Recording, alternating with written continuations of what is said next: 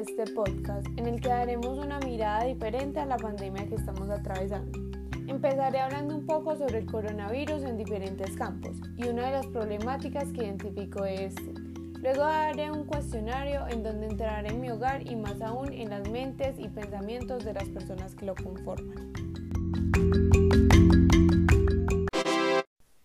La política y la pandemia. La pandemia va a tener una primera derivada de tipo político. Además de las lógicas implicaciones económicas, sociales y sanitarias, esos gobiernos tendrán que afrontar la crisis del coronavirus estando lastrados por unos aparatos del Estado con graves problemas de funcionamiento, mal financiados y en algunos casos con escaso personal, sin medios y sin información. Y esto lo han hecho precisamente en una de las áreas que va a poner más a prueba en esta crisis, los servicios públicos, especialmente el sanitario. La economía y la pandemia. Los efectos que la pandemia genera en este campo pueden considerarse un impacto negativo en el mercado laboral con un aumento de las tasas de desempleo, disminución en la actividad económica del país, lo cual afecta a las proyecciones de crecimiento del país, la caída en las exportaciones e importaciones de bienes que no son considerados dentro de los bienes de primera necesidad, pero sí tiene una relación directa con el Producto Interno Bruto. La sociedad y la pandemia. La pandemia ha radicado la sociedad de manera impresionante, dándole un giro contundente a lo que era y en lo que nos convertiremos, en cómo nos relacionábamos, en cómo habitábamos, entre otros. La salud y la pandemia. Si le damos una mirada a las estadísticas, se pueden evidenciar que el COVID tiene un índice de mortalidad bajo y afecta con mayor potencia a personas con enfermedades anteriores y ancianos. El verdadero problema o por el que diferentes naciones han adoptado medidas de confinamiento es la facilidad de su contagio. Lo que se busca con estas decisiones es evitar un colapso en el sistema de salud, en el que Colombia tiene altas deficiencias.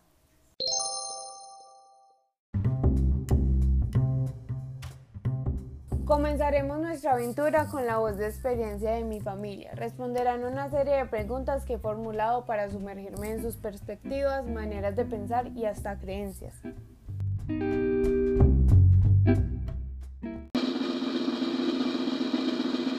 Pregunta número 1. ¿De qué manera está afectándose la economía por la crisis? La economía ha tenido una afectación demasiadamente considerable.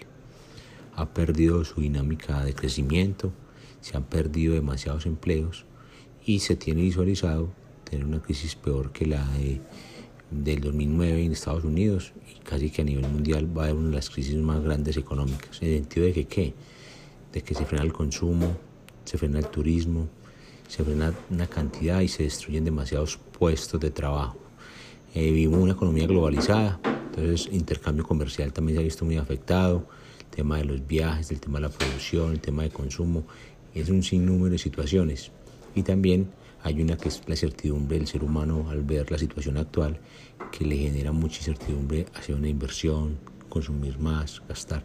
Entonces, ha afectado de manera considerable. Y eso es lo que tienen los gobiernos muy preocupados porque incluso la economía tiene que empezar a reactivar porque los muertos por inanición que es hambre, van a ser más que los del COVID si la economía no se reactiva. Se afecta de manera en la cual los colombianos no tienen un salario fijo que ayude a sostener las necesidades básicas en este periodo de cuarentena, por lo cual puede haber un aumento en las tasas de desempleo y un impacto negativo en el mercado. Esto afecta gravemente la economía, porque gran cantidad de población pierde o merma su trabajo e ingresos, generando así un efecto de bola de nieve en donde la mayoría de sectores de la economía se disminuye el flujo de capital. Pregunta número 2. ¿Crees que el virus se afecta o es una conspiración?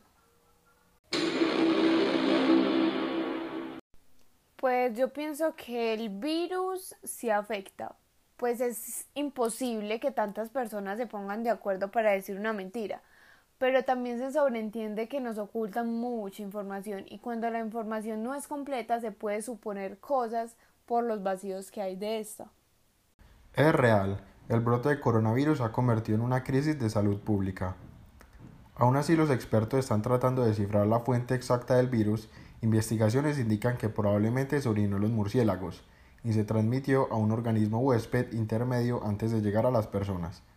De que es una conspiración no hay absolutamente ninguna evidencia. Pues hay una gran interrogante y es cómo se produjo el coronavirus. ¿Será posible que fue de los animales de murciélagos en Wuhan, China? ¿O pudo haber sido una creación de laboratorio? Hoy en día la biología y todo el tema de la, del tema de los laboratorios es factible que de pronto lo hayan podido hacer un laboratorio. Y ese es mi interrogante. Hace mucho tiempo se consideraba que la Tercera Guerra Mundial iba a ser una guerra biológica y pareciera que hoy estuviera siendo así. Hay mucha maldad, hay muchas ganas de poder por las grandes potencias del mundo como Estados Unidos, el mismo China, inclusive Rusia. Entonces en mi cabeza cabe la posibilidad de que haya sido creado por el hombre para poder que esa nación que lo cree y le invente la, la vacuna pueda dominarnos. Pregunta número 3. ¿Cómo te parece la respuesta del gobierno frente al COVID y qué medidas adoptarías si fueras uno de los dirigentes del país?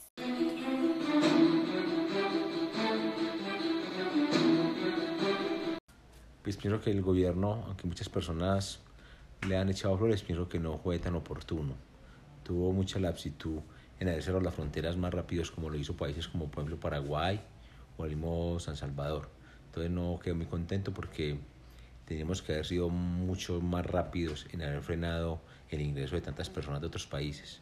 Aún así algunos colombianos estuvieran por fuera, pues qué pesar y todo, pero se hubieran tenido que sacrificar preservando la naturaleza y la vida de los colombianos. Si yo fuera un dirigente, invertiría más recursos, más recursos de los que está invirtiendo Colombia. Colombia solo está invirtiendo el 5% del Producto Interno Bruto, mientras que hay países que invierten hasta el 15% o el 20%. Hay que adaptarnos y tener la red hospitalaria muy bien dotada para poder afrontar esto de la mejor manera. Y también haría más controles para que no haya tanta corrupción y no se pierda el dinero y las ayudas. La mayoría de las medidas del gobierno han tratado de ser acertadas, como evitar aglomeraciones de personas y la cuarentena obligatoria. Como dirigente daría más apoyo a las familias de bajos recursos, productos básicos como la canasta familiar, no cobrar servicios públicos y mayor capacitación para la educación por Internet. Pues, ¿qué haría yo si fuera el presidente frente a este coronavirus? Pues que le ayudaría más a la gente pobre, eh, ayudaría con los mercados, sea, le inyectaría más dinero a la salud. Pienso yo que las medidas del gobierno de Duque han tenido buenos resultados, o bueno, mejores resultados que en otros países. Y aunque el daño económico es incalculable, yo optaría por permitir el desempeño de algunas industrias como la textil y el agro, pero con estrictos protocolos de bioseguridad, por supuesto. Pregunta número 4. ¿Crees que la vacuna debería ser obligatoria?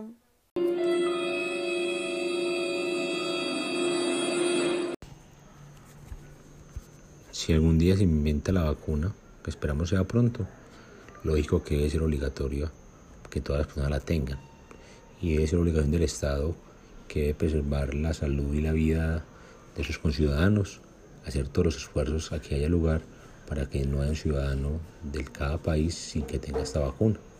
Tenemos que reinventarnos y ser menos egoístas y los países que tengan más recursos apoyar los demás que tienen más pobreza, porque finalmente tenemos que estar todos sanos o si no se reactiva nuevamente esta pandemia. Entonces la vacuna debe ser obligatoria, pero más que la paguen las personas, debe ser obligación del Estado hacerla y los estados que no tengan capacidad económica, los estados que más dinero tengan, todo lo hagamos. En resumidas cuentas, que seamos solidarios para que salgamos juntos y avantes de esta situación.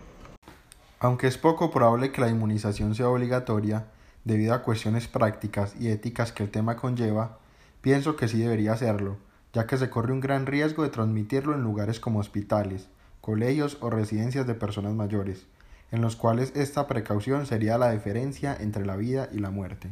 Creo que ninguna vacuna debería ser obligatoria, dado que cada uno es responsable por su cuerpo y su salud. Nada debe inyectarse o afectarse de manera obligatoria. Así concluyó este podcast. diciendo que este virus ha tenido implicaciones en todos los ámbitos de nuestra vida, ha afectado a grandes potencias y a la economía en general, pero también le dado un nuevo impulso a la naturaleza, un descanso a nuestras mentes y cuerpos ajetreados que por el constante ritmo que implica vivir en una sociedad no nos ha dado tiempo para recordar y valorar más cosas tan sencillas e inherentes a la vida que creímos que nunca se nos impedirían.